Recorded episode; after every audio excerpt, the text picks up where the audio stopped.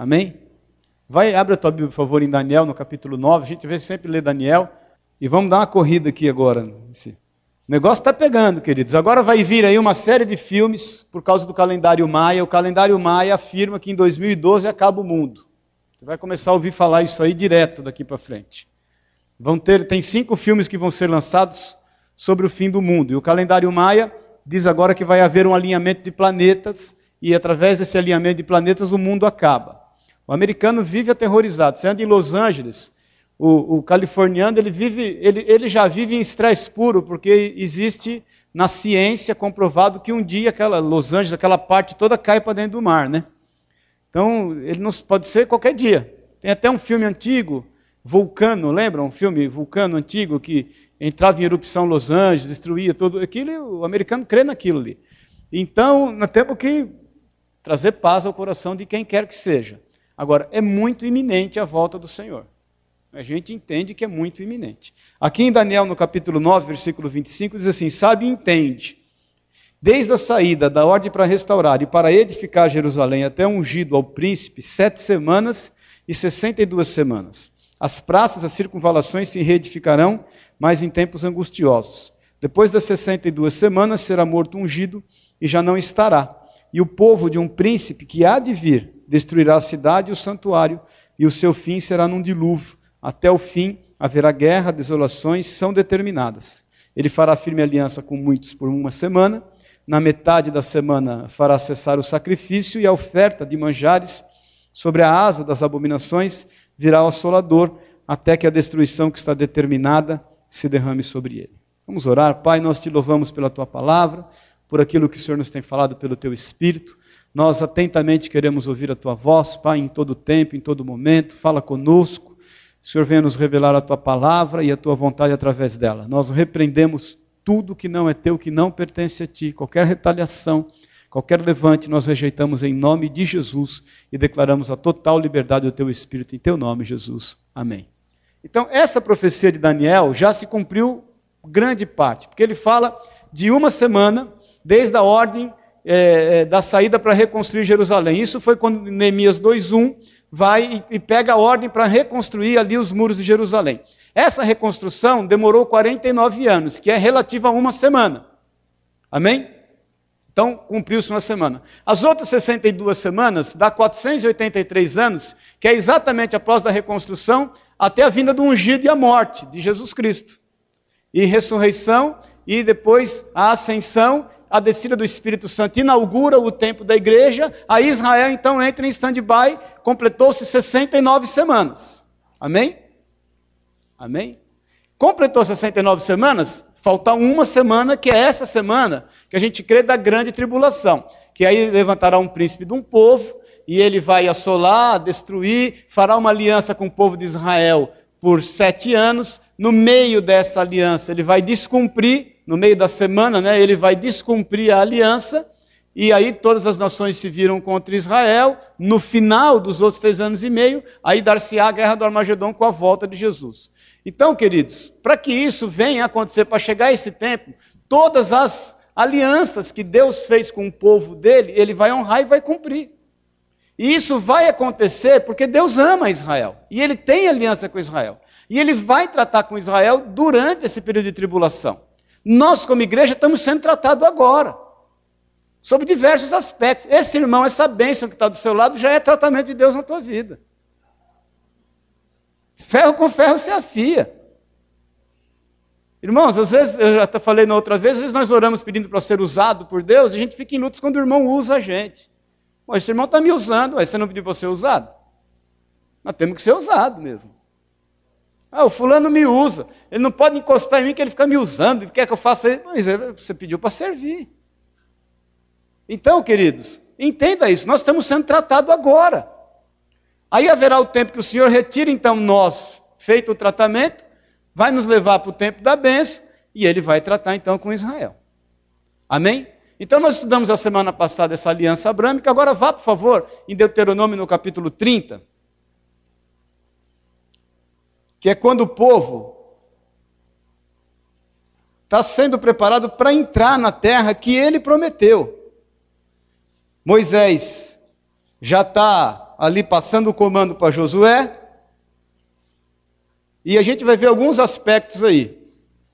Tem uma aliança comprovada de Moisés, e aí uma, uma, uma liderança comprovada de Moisés, e aí entra então essa aliança palestina. A aliança palestina é a promessa pactual feita aqui em Deuteronômio 30. No versículo 1 diz assim: Quando, pois, todas estas coisas vierem sobre ti, a bênção e a maldição, que pus diante de ti, e te recordares delas, entre todas as nações, para onde te lançar o Senhor teu Deus, e tornares ao Senhor teu Deus, tu, teus filhos, de todo o teu coração e de toda a tua alma, e deres ouvidos à sua voz, segundo tudo o que hoje te ordeno, então o Senhor teu Deus mudará a tua sorte, se compadecerá de ti, e te ajuntará de novo de todos os povos entre os quais se havia espalhado. O te havia espalhado o Senhor teu Deus. Ainda que os teus desterrados estejam para a extremidade dos céus, desde aí, desde aí te ajuntará o Senhor teu Deus e te tomará de lá. O Senhor teu Deus te introduzirá na terra que teus pais possuíram e a possuirás e te fará bem, e te multiplicará mais do que a teus pais. O Senhor teu Deus circuncidará o teu coração e o coração da tua descendência, para amares ao Senhor teu Deus de todo o coração e de toda a tua alma e, tu, e para que vivas. O Senhor teu Deus porá todas estas maldições sobre os teus inimigos e sobre os teus aborrecedores que te perseguiram. De novo, pois, darás ouvidos à voz do Senhor, cumprirás todos os seus mandamentos que hoje te ordeno o Senhor teu Deus te dará abundância em toda a obra das tuas mãos, no fruto do teu ventre, no fruto dos teus animais e no fruto da tua terra, e te beneficiará, porquanto o Senhor tornará a exultar em ti para te fazer bem, como exultou a teus pais. Se deres ouvidos à voz do Senhor teu Deus, guardando os seus mandamentos e os seus estatutos escritos neste livro da lei, e te converteres ao Senhor teu Deus de todo o teu coração e de toda a tua alma. Então Deus está fazendo aqui uma promessa condicional. Porque aqui diz que se eles andarem segundo os estatutos e as ordenanças do Senhor. Deus introduz esse povo naquela terra. Eles já estavam 40 anos no deserto. Moisés ali, ele é retirado, passa o comando.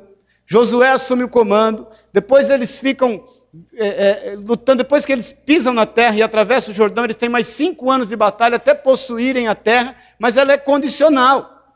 Agora, a liderança dada a Moisés é uma liderança aprovada e é o início da liderança de Josué.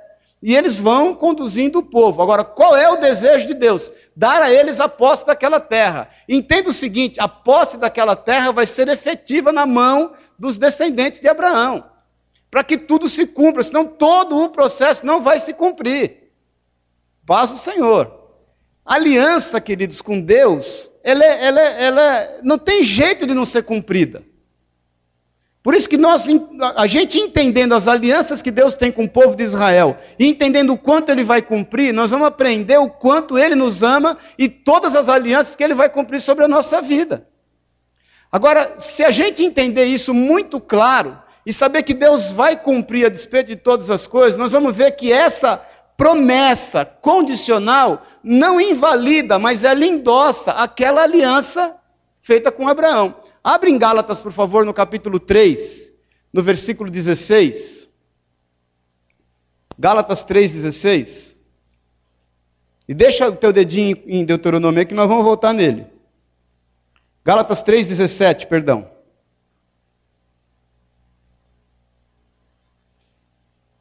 Quem achou aí, diga amém. Posso ler? Deixa o teu dedinho lá. Então, Gálatas 3,17 diz assim. Espera aí que fugiu o meu aqui. Achou? E digo isto: uma aliança já anteriormente confirmada por Deus, a lei, que veio 430 anos depois, não pode abrogar de forma que venha desfazer a promessa. Então, essa aliança aqui, essa promessa em Deuteronômio, ela não pode abrogar a aliança que Deus fez com Abraão. Então ela estava condicionada àquele povo, daquele momento. Que se não obedecesse, não herdaria. Nós entendemos que o, o, o tempo que o povo de Israel ficou andando no deserto, que são 40 anos, eles podiam ter feito em 15 dias. Mas Deus fez morrer toda aquela geração de 19 anos para cima. Os 19 anos para baixo, somente que herdaram a terra, fora Josué e Caleb. Então ela era condicionada àquele povo naquele momento em relação à obediência a Deus que o Senhor foi tratando com eles. Agora, essa aliança, ela não abroga, ela não anula aquela aliança feita com Abraão. Então é importante a gente entender que o Senhor cumpre uma aliança e entra numa aliança quando aquele povo vai tomar a terra. Você me, aí você me, mas por que, que essa terra é tão importante? O Senhor prometeu a posse dela.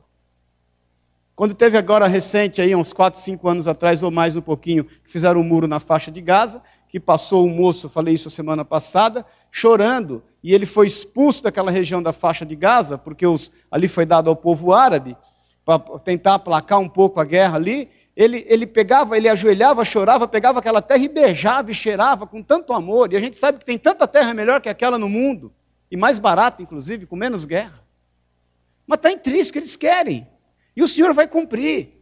Ele entrou nessa aliança. Agora, ele nos tem preparado uma terra espiritual, com condições espirituais. E nós vamos começar a entender isso. Agora, essa, essa tem algumas características que eu quero, volta lá, por favor, em, em Deuteronômio 30. As sete características principais dessa aliança aqui, dessa promessa, foi dada a Moisés. Se eu voltar um pouquinho antes, no 28, Deuteronômio, irmão, você vende Bíblia, você vai ler Bíblia toda terça-feira aqui bastante. Amém? Quem está vivo, diga amém. Deuteronômio 28, 63. Diz assim, eu vou lendo, viu, irmãos, que a gente vai ter alguns trechos para ler. Diz assim: Assim como o Senhor se alegrava em vós outros, em fazer-vos bem e multiplicar-vos, da mesma sorte o Senhor se alegrará em vos fazer perecer e vos destruir. Paz do Senhor. Vai vendo aqui. É... Sereis desarraigados da terra, qual passais a possuir. O Senhor vos espalhará entre todos os povos, de uma até outra extremidade da terra. Servirás ali a outros deuses que não conheceste, nem tu, nem teus pais. Servirás a pau e a pedra. Nem ainda entre essas nações descansará, nem a planta do teu pé terá repouso, porquanto o Senhor ali dará coração tremente, olhos mortiços e desmaio na alma. tua vida estará suspensa, como por um fio diante de ti, terás pavor de noite e de dia, e não crerás na tua vida pela manhã dirás: Ah, quem me dera ver a noite, e a noitinha dirás: Ah, quem me dera ver a manhã. Pelo pavor que sentirás no coração e pelo espetáculo que terá diante dos teus olhos. O Senhor te fará voltar ao Egito, em navios, pelo caminho que te disse, nunca jamais o verás. Sereis ali oferecidos para venda, como escravos e escravas aos vossos inimigos, mas não haverá quem vos. Então a infidelidade desse povo tirou eles da posse da terra.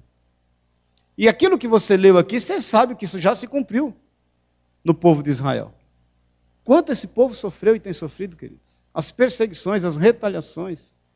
Mas ainda hoje estávamos conversando, eu e a Tiarlete, todos que têm o sobrenome é, é, derivado de natureza são, têm ascendência judaica. Lima, Pera, Pereira, Ribeiro, Pé, é, Oliveira e por aí vai. Por quê? Porque os judeus eles se escondiam e, e, e trocavam os sobrenomes e para eles se reconhecerem entre si começaram a usar sobrenomes de, da, da, natureza. Agora, você imagine e você sabe o que esse povo tem sofrido e sofreu por causa da infidelidade. Então, isso já se cumpriu. Essa característica dessa promessa, que a infidelidade do povo faria com que eles fossem desterrados da sua terra, esparramados pelas nações, seriam escravos, vendidos, e, e passando por toda sorte de dificuldade, já se cumpriu. E tem se cumprido muitas vezes em função do preconceito que é sofrido. Agora, isso não invalidou a aliança da prosperidade de Deus para com esse povo. Esse povo foi surrupiado em todas as guerras, roubado de todas as formas, deterrado, desterrado de todas as suas posses de sua terra, e eles continuam prósperos. Dá para entender um negócio desse? Eu estava falando hoje à tarde, a gente estava conversando sobre isso. Os judeus que foram perseguidos por Maurício de Nassau, no ano de 1600, mais ou menos, que foram perseguidos em Recife, quando ele aportou em Recife, pegou as sinagogas, transformou a igreja, destruiu outras sinagogas, eles saíram de lá, foram para os Estados Unidos e fundaram Manhattan, que é hoje o centro financeiro do mundo.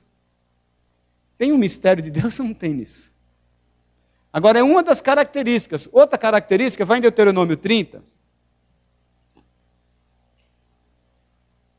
Diz assim: Quando, pois, estas coisas vierem sobre ti, a bênção e a maldição, que pus diante de ti, e te recordares delas entre todas as nações para onde eu te lançar, o Senhor, para onde lançar o Senhor teu Deus, e tornares ao Senhor teu Deus, tu e teus filhos de todo o coração e de toda a tua alma, e deres ouvidos à sua voz, segundo tudo que hoje te ordeno, então o Senhor teu Deus mudará a tua sorte, se compadecerá de ti e te ajuntará de novo de todos os povos entre os quais se havia espalhado, havia te espalhado o Senhor teu Deus. Então a gente entende que haverá um arrependimento futuro de Israel. Irmãos, Deus vai agir em Israel a ponto de ele se arrepender. E você pode dizer, e o Kiko, né? E o Kiko tem a ver com isso. Nós estamos sendo hoje tratados pelo Senhor como igreja. E fazemos parte desse processo. O nosso testemunho alcança milhares e milhares de vidas. Amém, queridos?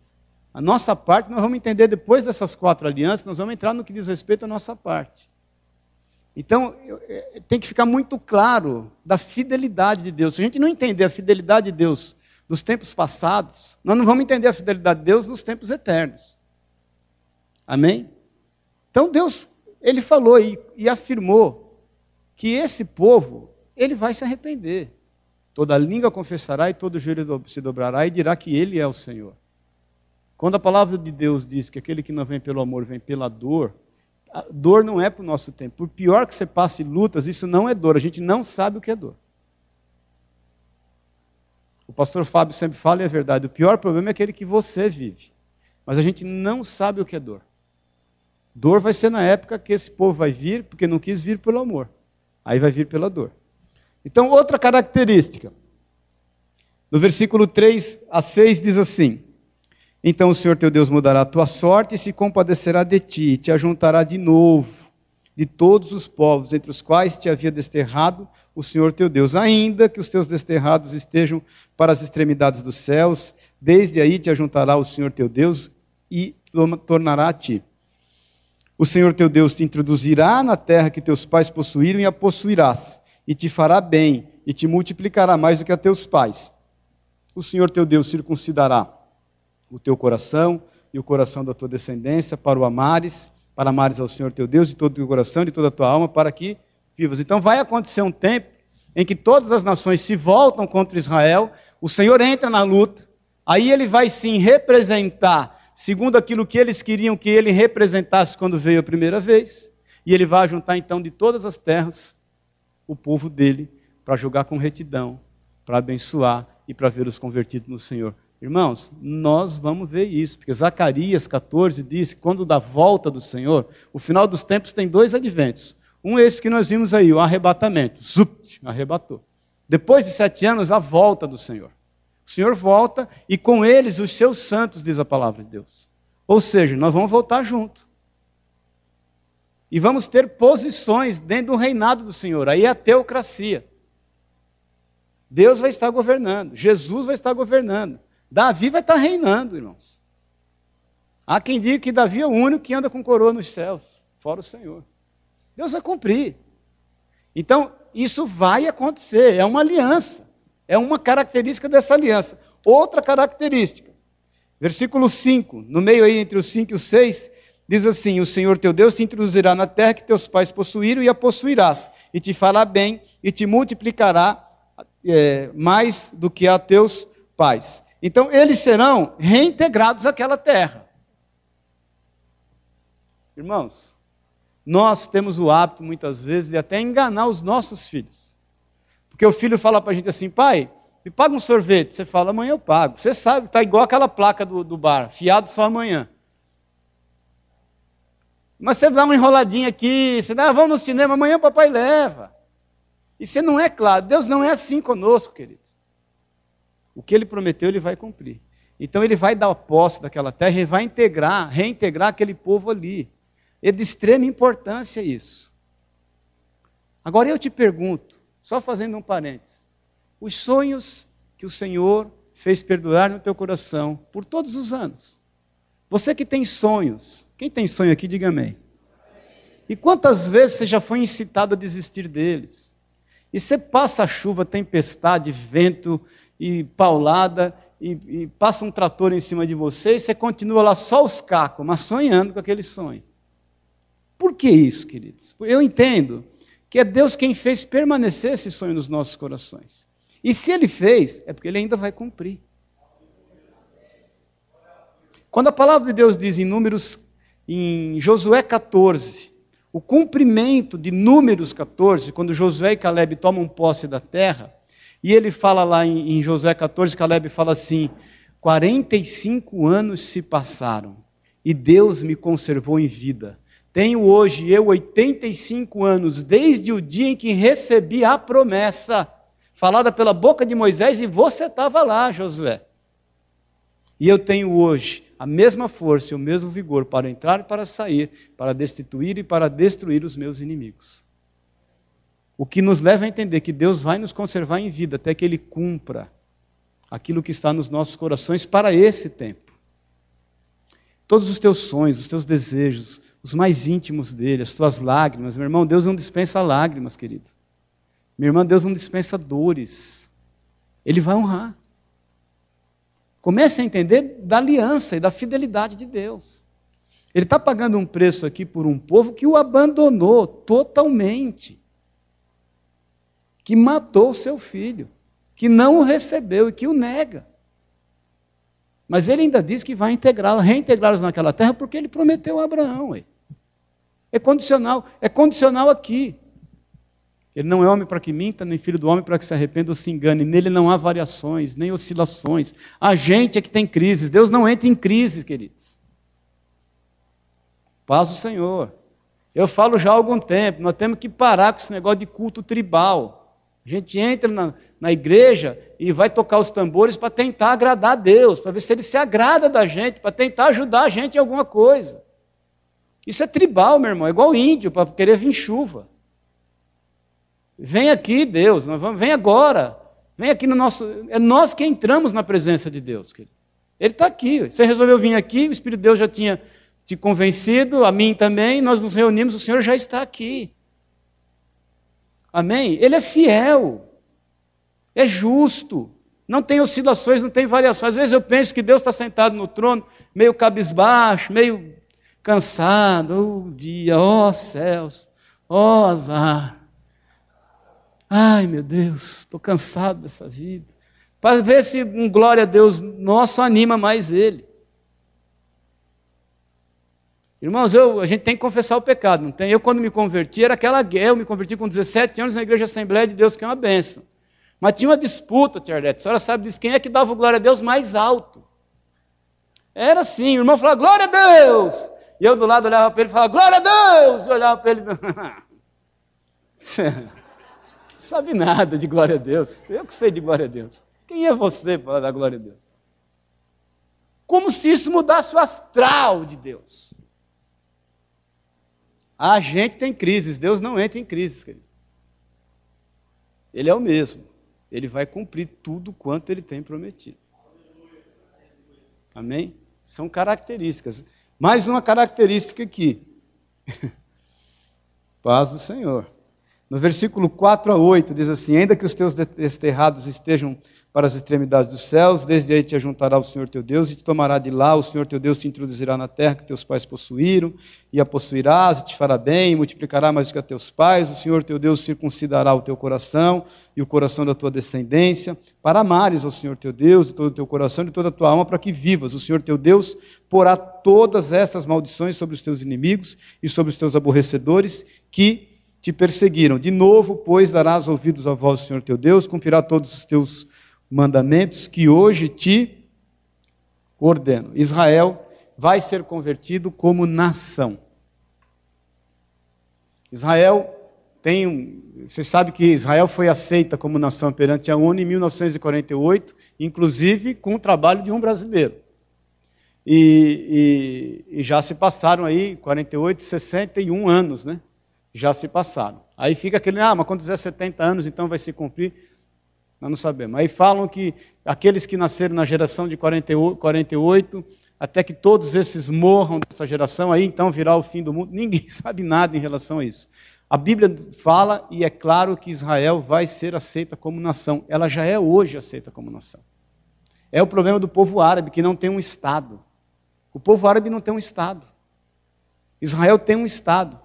E eles não aceitam isso. Então, foi uma promessa e uma aliança feita por Deus, e que já se cumpriu, e que vai ser aceita depois como nação em toda a terra. Amém? Vai vendo aí da fidelidade de Deus. Versículo 7, que nós já lemos, mas a gente tem que repassar para o Senhor teu Deus porá todas as maldições sobre os teus inimigos e sobre os teus aborrecedores que te perseguiram. Então, todos os inimigos de Israel vão se, se ver com o Senhor. Por isso que nós temos que orar pela paz em Jerusalém. Nós temos que amar o povo de Israel, orar por ele. Eles são queridos, são eleitos de Deus. A mesma coisa no que diz respeito ao irmão. Querido, se, se a Bíblia fala isso em relação ao povo de Israel, imagine em relação uns aos outros. Irmãos, deixa eu te falar aqui, ó, você sabe, mas você precisa ser lembrado. Igreja é um pronto-socorro. Você não vai achar aqui nego bom da cabeça. Paz do Senhor. Fala aí, eu sempre te achei meio doidinho, mas é por isso que nós estamos aqui. É verdade, irmãos. A loucura do Evangelho nos, nos alcançou. Porque às vezes a gente vem na igreja e cria um estereótipo todo mundo aqui é perfeitinho. Se alguém falou isso para você, te enganou feio. Feio. Nós estamos tentando, né? Como diz lá no, no, no site lá, o pastor Fábio tinha colocado na missão, colocou no nosso site também, eu gosto muito de igreja, um lugar de gente, nós estamos tentando. Estamos, é, é, verdade que a gente fica tentando uns aos outros, às vezes não pode. Tentando ver se o irmão cai, né? Mas, irmãos, nós estamos tentando melhorar. E nós temos que aprender a nos amar. Tem irmãos que a gente sabe, o irmão, é o irmão brecha, o nome dele devia ser brecha. De tanta brecha que é o cara. Minhas nós temos que amá-lo. Amar o, o Márcio é fácil, aí. Difícil é me amar, né? Então nós temos que. Amém, queridos? Só vamos mais um pouquinho aqui, que depois nós vamos analisar mais uma coisa. No versículo 9, diz assim: O Senhor teu Deus te dará abundância em toda a obra das tuas mãos no fruto do teu ventre, no fruto dos teus animais, no fruto da tua terra, e te beneficiará, porquanto o Senhor tornará a exultar em ti para te fazer bem, como exultou os teus pais. A nação vai receber uma bênção completa. Eles vão ter uma bênção completa. Deus prometeu, Ricardo, Deus vai fazer. Amém?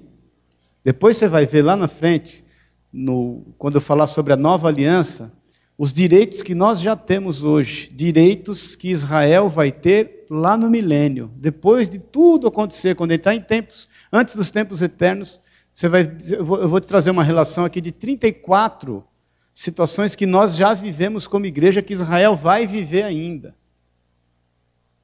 Nós já vivemos, nós já temos esse direito em Cristo Jesus pela nova aliança.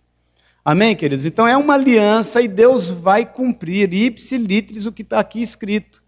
Para que ele cumpra isso, ele tem que estar tratando conosco a igreja, para que a igreja seja retirada e ele volte o foco para Israel. Voltando o foco para Israel, ele vai tratar com Israel até preparar a volta, então, de Jesus Cristo e nós como sua igreja. Agora vai rapidamente em Ezequiel, um pouquinho para frente, no capítulo 16. Agora, essa profecia que nós vamos ler aqui confirma essa aliança. Achou Ezequiel 16? No versículo 1 diz assim, eu vou ler até o 7. Veio a minha palavra do Senhor dizendo: Filho do homem, faze conhecer a Jerusalém as suas abominações e dize: Assim diz o Senhor Deus a Jerusalém: A tua origem e o teu nascimento procedem da terra, dos cananeus. Teu pai era morreu e tua mãe Eteia. Quanto ao teu nascimento, no dia em que nasceste, não te foi cortado o umbigo, nem foste levado lavado com, lavada com água para te limpar, nem esfregada com sal, nem volta em faixas. Não se apiedou de ti olho algum, para te fazer alguma destas coisas, compadecido de ti. Antes fosse lançado em pleno campo, no dia em que nasceste, porque tiveram nojo de ti. Passando eu por junto de ti, vi-te e revolver, vi-te a revolver-te no seu sangue e, te, e disse: Ainda que estás no seu sangue, vive. Sim, ainda que estás no teu sangue, vive. Eu te fiz multiplicar como o renovo do campo, cresceste e te engrandeceste, e chegaste à grande formosura, formaram-se os teus seios e cresceram os teus cabelos, no entanto estava nua e diz coberta. Deus confirma com essa profecia o amor e o zelo que ele tem por Israel. É uma confirmação, desde a infância, desde os primórdios daquele povo. Irmão, nós estamos falando de um povo de dura cerviz. Dura cerviz é que nem ter a cervical engessada. É aquele nego que não, não abaixa nem a pau. Você sabe qual a diferença do joio e do trigo? Os dois são, se por um do lado, dois são muito iguais, muito muito semelhantes. A diferença é que quando eles estão maduros, o trigo ele enverga, o joio fica lá, orgulhoso, soberbo. Quando nós amadurecemos, nós vamos, a nossa serviço vai ficando flexível, se aceita, você se humilha, você se submete. Então o Senhor, desde os primórdios de Israel, Ele ama Israel. E Ele vai cumprir desse amor sobre Israel. Amém, queridos? Nós precisamos entender isso. Mais ainda, no versículo 8 em diante. Vamos ver outra característica aqui. Passando eu por junto de ti, vi-te, eis que o teu tempo era tempo de amores, estendi sobre ti as abas do meu manto e cobri a tua nudez, dei-te juramento e entrei em aliança contigo, diz o Senhor Deus, e passaste a ser minha. Então te lavei com água e te enxuguei, com, te enxuguei do teu sangue, te ungi com óleo, também te vesti de roupas bordadas e te calcei as peles, com peles de animais marinhos e te cingi de linho fino e te cobri de seda.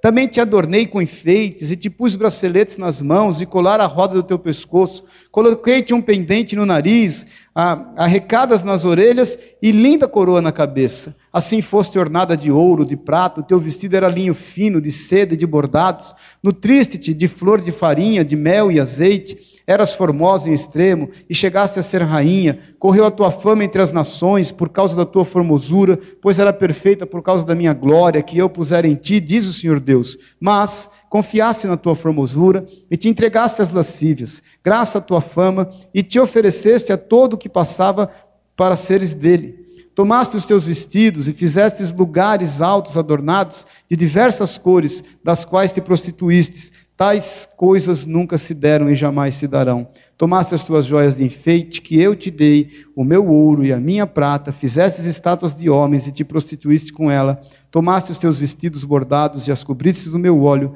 e o meu perfume pusestes diante dela. Então Deus lembra aqui, queridos, que Israel foi escolhida e aparentada por casamento. E diz também que Israel agiu com prostituição.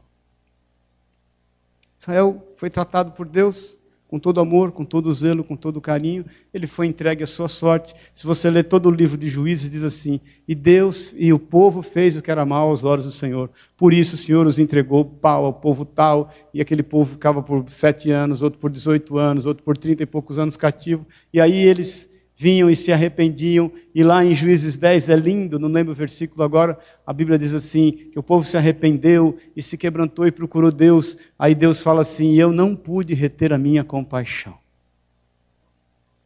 E por não reter a minha compaixão, eu os tomei para mim. Deus é um Deus de misericórdia. Israel foi, foi acompanhado desde o início, foi adornada como noiva, mas se prostituiu.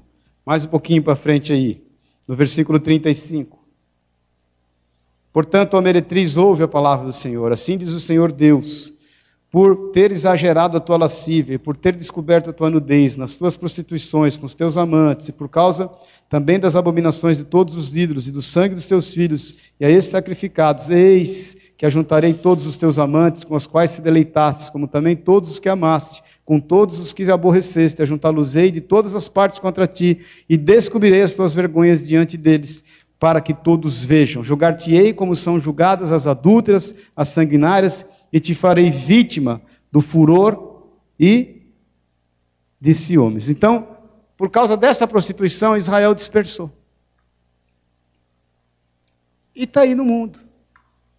Ninguém consegue fazer um censo de judeu no mundo. Quem é que sabe contar? Quando Deus falou lá para Abraão, entrou aliança com ele e falou: Eu fartei, olha as estrelas do céu e a areia do mar. Fartei, fartei como eles. Quem é consegue contar, gente? Não tem como. Foi disperso. Foi disperso. Mas Deus um dia vai ajuntar esse povo. Deus vai ajuntar esse povo. Então, mais uma característica dessa profecia por, dada por Ezequiel, no versículo 56. Diz assim: 53, perdão. Restaurarei a sorte delas e de Sodoma e suas filhas de Samaria e suas filhas e a sua própria sorte entre elas, para que leves a tua ignomia e sejas envergonhada por tudo que fizeste, servindo-os de consolação. Quando as tuas, quando tuas irmãs Sodoma e suas filhas tomaram o primeiro estado, e Samaria e suas filhas tornarem a seu também, tu e tuas filhas tornareis a vosso primeiro estado. Não usaste como provérbio o nome Sodoma, tua irmã nos dias da soberba. Antes se descobrisse tua maldade, agora que te tornaste como, como ela, objeto de opróbrio das filhas da Síria e de todos os que estão ao redor dela, as filhas dos filisteus que te desprezaram, as tuas depravidades e as tuas abominações, tu levarás, diz o Senhor. Vai para o versículo 60, 61. Então te lembrarás dos caminhos e te envergonharás quando receberem as tuas irmãs, assim as mais velhas como as novas, e as te darei por filhas, mas não pela tua aliança. Estabelecerei a minha aliança contigo, e saberás que eu sou o Senhor, para que te lembres e te envergonhes, e nunca mais fale a tua boca soberbamente por causa do teu opróbrio, quando te houver perdoado tudo quanto fizestes, diz o Senhor teu Deus. Então tem duas características. Primeiro, a rejeição não é definitiva. Segundo, a promessa de perdão. Amém, queridos? Por que, que a gente precisa entender isso? Por causa do contexto que a gente vive como igreja. Deus está trabalhando. Existe na cultura judaica é, uma característica assim de casamento. Daniel, ele vai e, e, e toma a Natália como noiva. Ele fica noivo, não desposou dela. Ele fica noivo dela. Então ele vai, comunica a família, acerta tudo, vai casar com ela. Aí o Daniel vai, segundo a cultura judaica, e vai construir uma casa. E nessa casa, ele vai trazer ela para morar com ele. Ele vai, constrói a casa. Quando a casa está pronta, ele vem, pega a Natália e leva então para os seus aposentos. Faz a festa, uma festança, né, de sete dias. E aí ele vai, então, e vai desposar com ela em casa, vai viver com ela em casa. A Bíblia diz que o Senhor Jesus está nos preparando o lugar. E que nós somos noivo. Enquanto isso, nós estamos sendo tratados aqui. O Espírito de Deus está tratando conosco. E ele vai voltar um dia as atenções dele toda para Israel. Israel está aí, meu irmão, está disperso, está vivendo segundo os seus conceitos, está cada vez mais distante de Deus. Vamos falar a verdade? O povo de Israel era para andar de joelho, de tanto milagre que esse povo viu. Por isso que a Bíblia diz que a fé vem pelo ouvir, e ouvir a palavra de Deus. Milagres edifica a fé, mas não gera fé. Tem milagres e testemunhos que dá até raiva. Paz do Senhor. Você fica em luta, você fala, por que não acontece comigo? Isso é pago. Esse testemunho é comprado. Tem gente que quer edificar fé em milagres, toma cuidado com isso, quer, quer, quer gerar fé em milagres. Você vai ficar com raiva, porque você vai lá, você vai ver acontecer com o irmão que tem fé porque está firmado na palavra, e não vai acontecer com você, que está buscando no milagre uma forma de fazer com que a tua fé aumente. Então Deus está tratando conosco, vai fazer milagres, nós temos que aprender na Sua palavra, vai gerar fé nos nossos corações, mas nós não podemos deixar de entender, você que quer entender sobre o final dos tempos, que o Senhor tem muita coisa a realizar. Ele vai tratar com Israel, queridos. E Israel está hoje disperso. Essa dispersão não é eterna. Essa rejeição, eles têm, vão ter direito a, a resgate. Amém? No versículo 60 diz que essa aliança é eterna. Mas eu me lembrarei da minha aliança feita contigo nos dias da tua mocidade e estabelecerei contigo uma aliança o quê?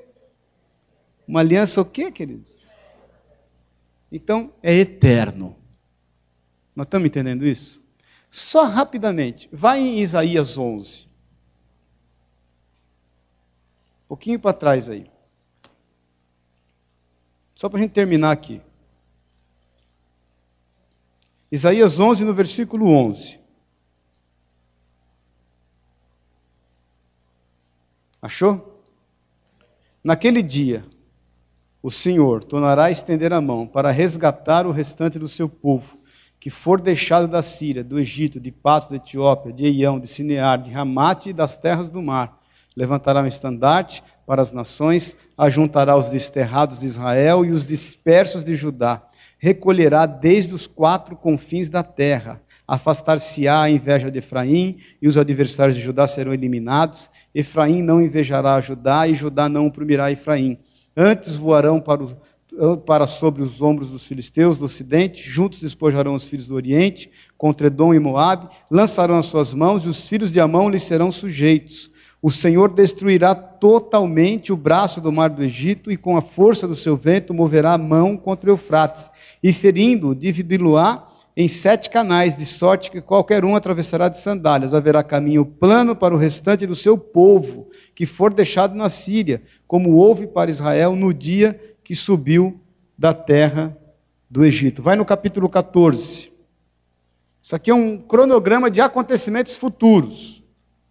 Vai acontecer do jeitinho que você está lendo aí, porque nós cremos na interpretação literal porque o Senhor se compadecerá de Jacó e ainda elejará a Israel e os porá na sua própria terra. E unir-se-ão a eles os estrangeiros, e esses se achegarão à casa de Jacó. Os povos o tomarão e os levarão aos lugares deles, e a casa de Israel os possuirá por servos e por servas, na terra do Senhor. Cativarão aqueles que o cativaram e dominarão os seus opressores. No dia em que Deus vier e dar-te descanso do teu trabalho, das tuas angústias e da dura servidão com que te fizeram servir. Vai no capítulo 27 de Isaías. Isso é cronológico, queridos, vai acontecer. 27, 12. Naquele dia em que o Senhor debulhará o seu cereal, desde Eufrates até o ribeiro do Egito, e vós, os filhos de Israel, sereis escolhidos um a um Naquele dia se tocará uma grande trombeta, e os que andavam perdidos pela terra da Síria, e os que forem desterrados para a terra do Egito, tornarão a vir e adorarão o Senhor no Monte Santo em Jerusalém. Vai em Jeremias, um pouquinho para frente. Prende a Bíblia aí, meu irmão. Jeremias 23. Achou? Eu mesmo recolherei, no versículo 3, o restante das minhas ovelhas de todas as terras, para onde as tiver afugentado, e as fareis voltar a seus apriscos, serão fecundas e se multiplicarão. Levantarei sobre elas pastores que os apaceitem, e elas jamais temerão, nem se espantarão. Nenhuma delas, o que que diz aí? Nenhuma delas, diz o Senhor. Capítulo 30 de Jeremias, versículo 11. Fechou? Porque eu sou contigo, diz o Senhor, para salvar-te. Por isso darei cabo de todas as nações entre as quais te espalhei. De ti, porém, não darei cabo, mas castigar-te-ei em justa medida, de todo não te inocentarei. Porque assim diz o Senhor: teu mal é incurável, tua chaga é dolorosa. Não há quem defenda a tua causa, para a tua ferida não tens remédio nem emplasto. Vai um pouquinho para frente agora em Ezequiel, depois de Lamentações. Ezequiel 20. 33. Show? Tão certo como eu vivo, diz o Senhor Deus, com mão poderosa, com braço estendido e derramado furor, hei de reinar sobre vós. Tirar-vos-ei dentre os povos e vos congregarei das terras nas quais andais espalhados, com mão forte, com braço estendido e derramado furor. Levar-vos-ei ao deserto dos povos e ali entrarei em juízo convosco, face a face. No 39, Ezequiel, o último aí. O último para a gente ir. Ezequiel 39, achou? Um pouquinho para frente, versículo 25. Achou? Portanto, assim diz o Senhor Deus: Agora tornarei a mudar a sorte de Jacó e me compadecerei de toda a casa de Israel. Terei zelo pelo meu santo nome, esquecerão a sua vergonha e toda a perfídia com que rebelaram contra mim quando eles habitaram segundo, seguros na sua terra, sem haver quem os espante. Quando eu tomar a trazê-los entre os povos, e os houver, os houver ajuntado das terras dos seus inimigos, e tiver vindicado neles a minha santidade perante muitas nações, saberão que eu sou o Senhor seu Deus, quando virem que eu os fiz ir para o cativeiro entre as nações e os tornei a juntar para voltarem à sua terra, que lá não deixarei nenhum deles. Já não me esconderei deles, e o meu rosto, pois, derramarei Já não esconderei deles o meu rosto, perdão, pois derramarei o meu espírito sobre a casa de Israel, diz quem? Irmãos, essas são promessas concernentes a Israel. Ele vai cumprir. Depois você vai, quando a gente chegar na nova aliança, você vai ver as promessas concernentes a nós. Aí você vai começar a descobrir o direito que nós temos aqui na terra, já, e como a gente está perdendo tempo. Muitas vezes nós estamos reivindicando de Deus o que Ele já nos deu. E nós não entramos por não conhecermos. Você imagine teu filho, pensa no teu filho chegar um dia para você na tua casa e falar assim: Papai, mamãe, boa tarde. A senhora está bem hoje? O senhor está bem hoje? Posso abrir a geladeira? Você vai dar um tapa na orelha dele. Ô meu filho, você, pelo amor de Deus, você é filho, querido. Você é mais dono aqui do que eu. Aliás, eu comprei esse trem para você, ué. não precisava disso aí não. Irmãos, eu tenho quatro filhos, eu, não, eu só faço é pagar a conta deles. Ué. Quem tem filho aqui sabe disso. Você trabalha para você? Eu vou viajar, hein, Ricardo? Eu vou viajar. Outro dia eu fui comprar uns negócios com a Silvia e consegui comprar um sapato para mim. Para mim, um. O resto, só o sangue de Jesus. Meu, é sapatinho para um, é não sei o que para o outro. Eu falei para você, posso comprar um sapato para mim? Tudo bem? Um sapatinho, baratinho, 100 reais.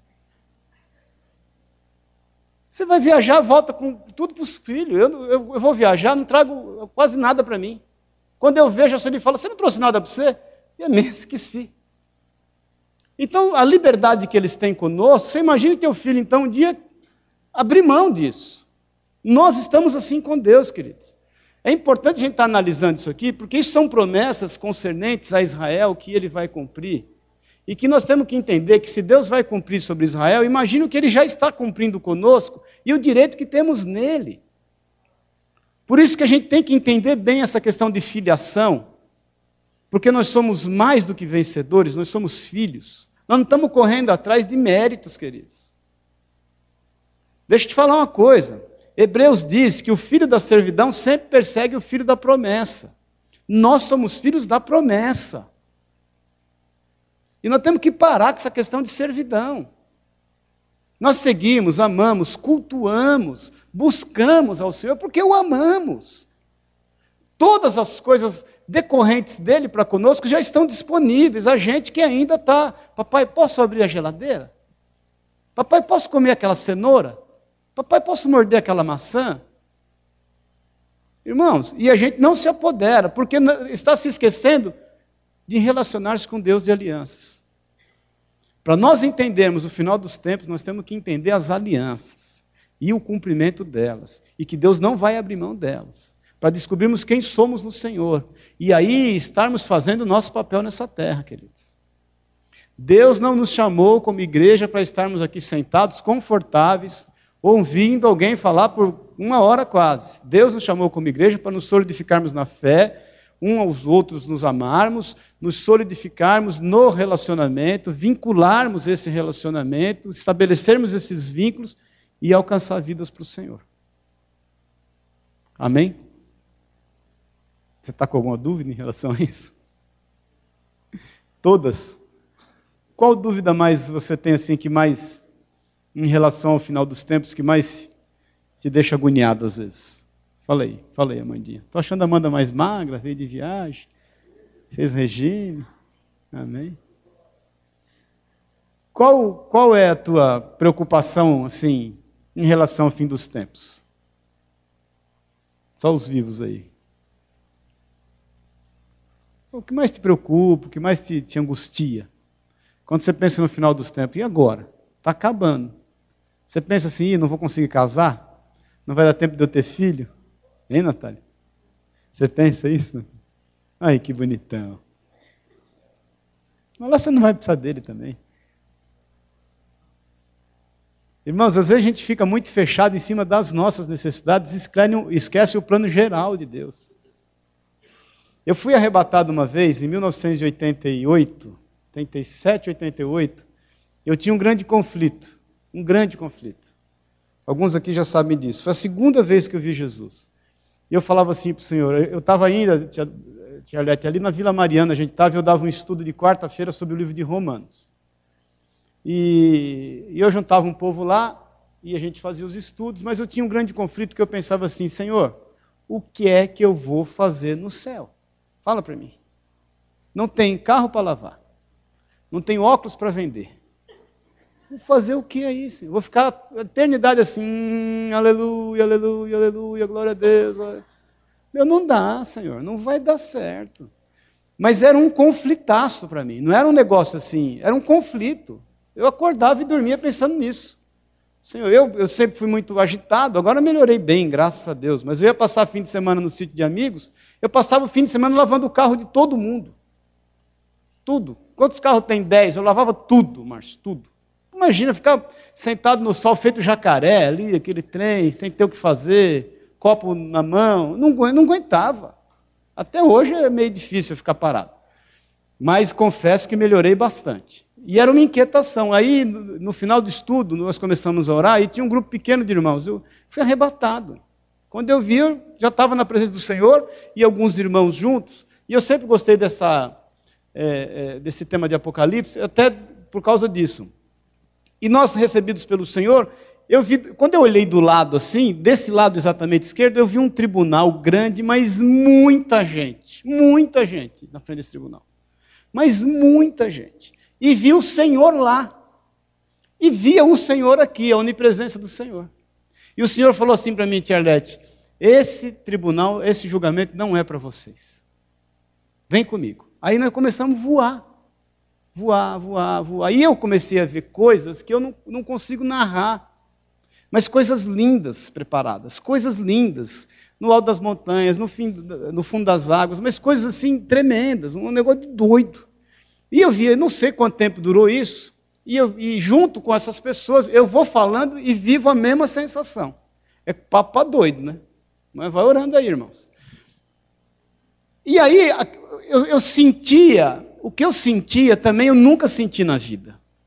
Porque nesse momento, a gente voando, eu, eu pensei assim, puxa vida, tudo que eu estou vendo não me chama tanto atenção quanto aquilo que eu estou sentindo agora um sentimento assim de, de saciedade, de, de, de, estar completo, de paz, é uma paz que eu nunca senti, uma saciedade assim, um negócio que eu nunca senti. E, e eu não passava aquilo, e aquele, aquele negócio bom. E aí eu ouvi o Espírito Santo falar assim para mim: é isso que eu tenho para você por toda a eternidade. Paz. Porque você lava carro, vende óculos, faz um monte de coisa para querer ter paz. E essa paz você nunca vai ter, só eu vou te dar. Aí eu fiquei tranquilinho, voltei né, no meu no arrebatamento. Foi um, foi um negócio muito marcante. Porque, irmãos, a gente muitas vezes não tem desfrutado daquilo que Deus já tem disponibilizado para a gente. Por isso que estamos cansados, ansiosos, sobrecarregados, angustiados muitas vezes. Jogamos verde para colher maduro. Com Deus nós fazemos isso, gente. Quantas vezes você ensaiou oração? Você ficou pensando no que orar para ver se ia agradar a Deus, para saber quem sabe, Ele se agradando de ti, Ele possa te dar aquilo que você quer. Quando Ele já deu. Amém, queridos? É muito importante a gente estar relacionando com aquilo que Deus prometeu e aliançou, para poder entender como Ele vai cumprir. Deus é um Deus de objetivos, de propósitos claros, bem definidos. Mais uma vez eu te falo, Deus não entra em crise. Quando você acorda, fala assim: como será que Deus está hoje? Será que hoje Ele vai estar tá bonzinho comigo? Será que é hoje? Amém? Quem tem algum tipo de dúvida aí? Vamos falar, irmãos. Temos aí uns, uns minutinhos só para falar de dúvidas. Tem, Marcião? Algumas. Por que, que é essa terra? A Bíblia diz, tem mistérios, tem coisas que a gente não sabe, Márcio. E nem só vamos saber na eternidade mesmo. Há quem fale, porque em meio a tanta criação, eu, eu sinto que nós somos privilegiados do Senhor. Por que, que Deus escolheu a Terra e não outra, em tantos, tantos, planetas da galáxia, Porque a terra é o lugar essencial. É isso? Ah, porque terra é Israel. Não, ele não escolheu Israel. Ele não escolheu um, um, um é, não escolheu uma nação. Ele, ele, viu um amigo, Abraão, um amigo. De, de Abraão proveio uma família. Essa família virou uma nação. E essa nação ele fez habitar em Israel ali, por ser o, o local em que ele saberia que, embora não valha nada aos nossos olhos, mas aquilo que ele transformará, aquilo que não vale aos nossos olhos, para que todos vejam e reconheçam que ele é o Senhor. E aí ele juntou, vai juntar esse povo todo em torno daquilo que ele vai fazer naquele lugar. Agora, o propósito, tem gente que explica que geograficamente é o lugar ideal, tem gente que explica que o mundo começou ali na África e depois migrou para o Iraque, e que aquela região. Irmãos, aí, sinceramente, a gente vai estar conjecturando. Eu prefiro entender que Deus vai transformar em bênção aquilo que os homens nunca conseguem ver como bênção. Uma terra assolada, cheia de guerra e que vai viver em paz. Jerusalém quer dizer cidade de paz. A tradução de Jerusalém é cidade de paz. E ele vai fazer Jerusalém viver uma cidade de paz, ser uma cidade de paz. Amém? Quando escavaram lá no Iraque para fazer dutos, descobriram muitas conchas, muito aquele, aquilo foi mar um dia. O deserto ali foi mar um dia. Nós não sabemos no Pangeia aí como é que, que resolveu quando toda quando houve separação entre água e terra, ou como como que ficou. Amém? Sabe? Não. Mas é o seguinte, ela quer saber por que, que os judeus vão ser salvos, mesmo pisando na bola como eles pisaram, e pisam. Aliança. Deus, Deus fez uma aliança com Abraão, não é que eu faço uma aliança com Márcio. Márcio, é o seguinte, meu irmão. Não tem, mas eu, eu não posso voltar com a minha palavra. Eu tenho uma aliança com ele de amor. Porque o amor, o dia que você for mãe, teu filho pode pisar na bola, vir do jeito que ele for, vir da forma que ele for, você vai receber em amor. Mas não, mas nós, em Cristo Jesus. Em Cristo Jesus, todos nós estamos ligados em Cristo Jesus, que é a vida verdadeira. O Evangelho foi pregado a nós, os gentios, que não são judeus. E por isso que a Bíblia diz: eles vieram para os seus e os seus o rejeitaram. Nós estamos na melhor parte. Deus deu um stand-by com esse povo que ele ama e tratando com, esse, tratando com esse novo povo que o recebeu, que somos nós. Que a despeito de tudo, ele nos tem amado. Em toda, tudo, por isso que eu digo que nós vamos entender isso, mais para frente você vai entender, que para nós hoje tudo tem jeito, nós podemos viver coisas que Israel só vai viver lá no milênio. Depois da volta de Jesus, vai ter um tempo de mil anos, onde Jesus vai reinar nessa terra, e vai ter uma miscigenação de dimensões. Nós vamos vir com corpos glorificados e vai gente entrar da forma como nós estamos com os nossos corpos. Vai haver casamento, vai haver morte, vai haver prosperidade. Jesus vai estar reinando e nós vamos ter corpos glorificados. E, nós, e, e vai, vai ser, imagina, Jesus reinando. Vai ser um tempo de plena paz. Vai ser um tempo de plena prosperidade. Vai ser, o pecado vai ser jogado com a morte imediata. Aqueles que entrarem, é onde Deus vai fazer começar a regeneração de todas as coisas, que vai terminar quando Satanás vai ser solto lá no final do milênio. Vai ser solto de novo. Satanás vai estar preso nesse momento. E nós podemos viver hoje, desfrutar aquilo que Israel vai viver lá, depois de passar pela bucha, porque Israel, ele, ele, ele é amado do Senhor, Deus tem uma aliança com eles, mas o pecado tem consequência. É como nós. Nós temos uma aliança com Jesus. Nós temos perdão. Você pode cometer o pecado que você quiser, querida. Até o que você não quiser. Você vai ter perdão. Mas esse pecado tem consequência. Se eu sair daqui e bater a cabeça na parede, me dê uns cinco minutos. Vai ter um galo. No mínimo vai ter um galo. Se eu não desmaiar e ainda não tiver que gastar com o hospital. E com a parede que eu vou ter que consertar. Que tem aí. Então o pecado ele tem consequência. Nós vivemos a graça, nós, né? Sabemos o quanto o Senhor nos ama, sabemos que Ele tem zelo de nós, mas se nós pecarmos, nós vamos ter consequência, não vai ter jeito. Por isso nós temos que andar em santidade, temos que buscar o desejo e a vontade de Deus. Fala, Bruninha bonitona. Não, é, a, gente crê assim, hoje, a gente crê, a pessoa morre no Senhor hoje. Eu morro, morri, estou com o Senhor, morri. Um sexto de segundo, um sexto de um piscar de hora está diante do Senhor. E ali eu estou com o Senhor até a manifestação do arrebatamento. O arrebatamento, a Bíblia diz que os mortos ressuscitarão primeiro. Ressuscitar com o quê? Com o corpo glorificado. Não com esse corpo. Então, porque tem gente que fala assim: ah, mas não vou fazer doação de órgãos. Mas vai virar pó, meu. E o cara que morre, então, é, tem, é, entendeu que o caixão vai lacrado. É, tem gente que tem 200, tem um ônibus, um avião, então, que cai. Então, qual é a ressurreição? É com o corpo glorificado. Então, os mortos ressuscitam primeiro, eles estão com o Senhor, têm plena consciência. Plena, a gente tem relatos de pessoas que ressuscitaram. Eu conheço uns quatro que ressuscitaram, já conversei com uns quatro que ressuscitaram. Relatos, e os relatos todos muito similares, sem essas pessoas se conhecerem. E uma das coisas que mais me marcou nesses testemunhos é que as pessoas, quando voltam, embora não queiram voltar, o que mais eles sentem é o cheiro. Diz que o cheiro aqui é muito ruim. Diz que é um fedor absurdo. Sai pelo pé e volta pela boca. Nessa, nessa volta. Então, tem relatos. Então, nós entendemos que um sexto segundo está com o Senhor, está ali, são tempos eternos. Você não, você, não, você, você não tem como administrar angústia, saudades, tempo, hora. Não tem tempo. Tempo é tempo. Tempo é tempo. E depois nós temos corpo, os corpos glorificados, e aí é o despos, quando a gente é desposado como noiva, e depois na volta de Cristo a gente habita aqui por mil anos. É. Não, tem gente que defende, tem uma teologia do sono, que é o sono profundo e eterno. Imagina, está diante do Senhor. Por isso que é importante a gente entender essas bases da aliança, da fidelidade de Deus, porque quando a gente entrar na nova aliança, e aí a gente for descobrir o que vai acontecer, descobrir assim, no sentido de, de revelação, aí nós vamos dar valor à aliança de Deus. Irmãos, quando a gente não se envolve com pecado, é porque a gente entende a aliança que nós temos com Deus. Eu já falei aqui até de púlpito. Por exemplo, eu evito de fazer negócio com gente adúltera. Adúltera. É, o cara que trai a mulher, por exemplo. Eu fico em lutas, porque se ele trai a mulher, imagine eu.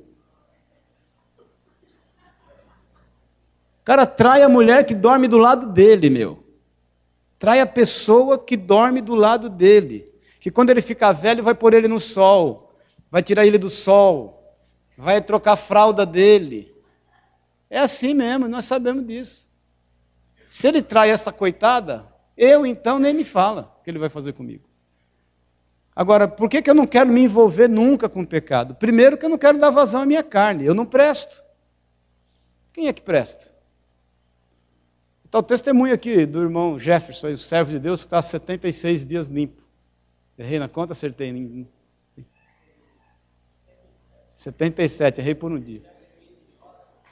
É, limpão. Ele fez uma aliança com os olhos dele. Ele falou: nem, não quero nem parar para ver nada de errado na minha vida, porque eu ando tudo certo ou eu vou andar tudo errado. Então não podemos brincar com a carne da gente. Agora, em andando tudo errado, o, o distanciamento nosso de Deus, você imaginou a gente sem, sem relação com o Senhor? Que bucha é? Amém? Vamos orar então, nós passamos um pouquinho do horário, um pouquinho bastante, né? Porque Pai, nós te louvamos, Senhor, por estarmos aqui, investindo tempo na tua palavra.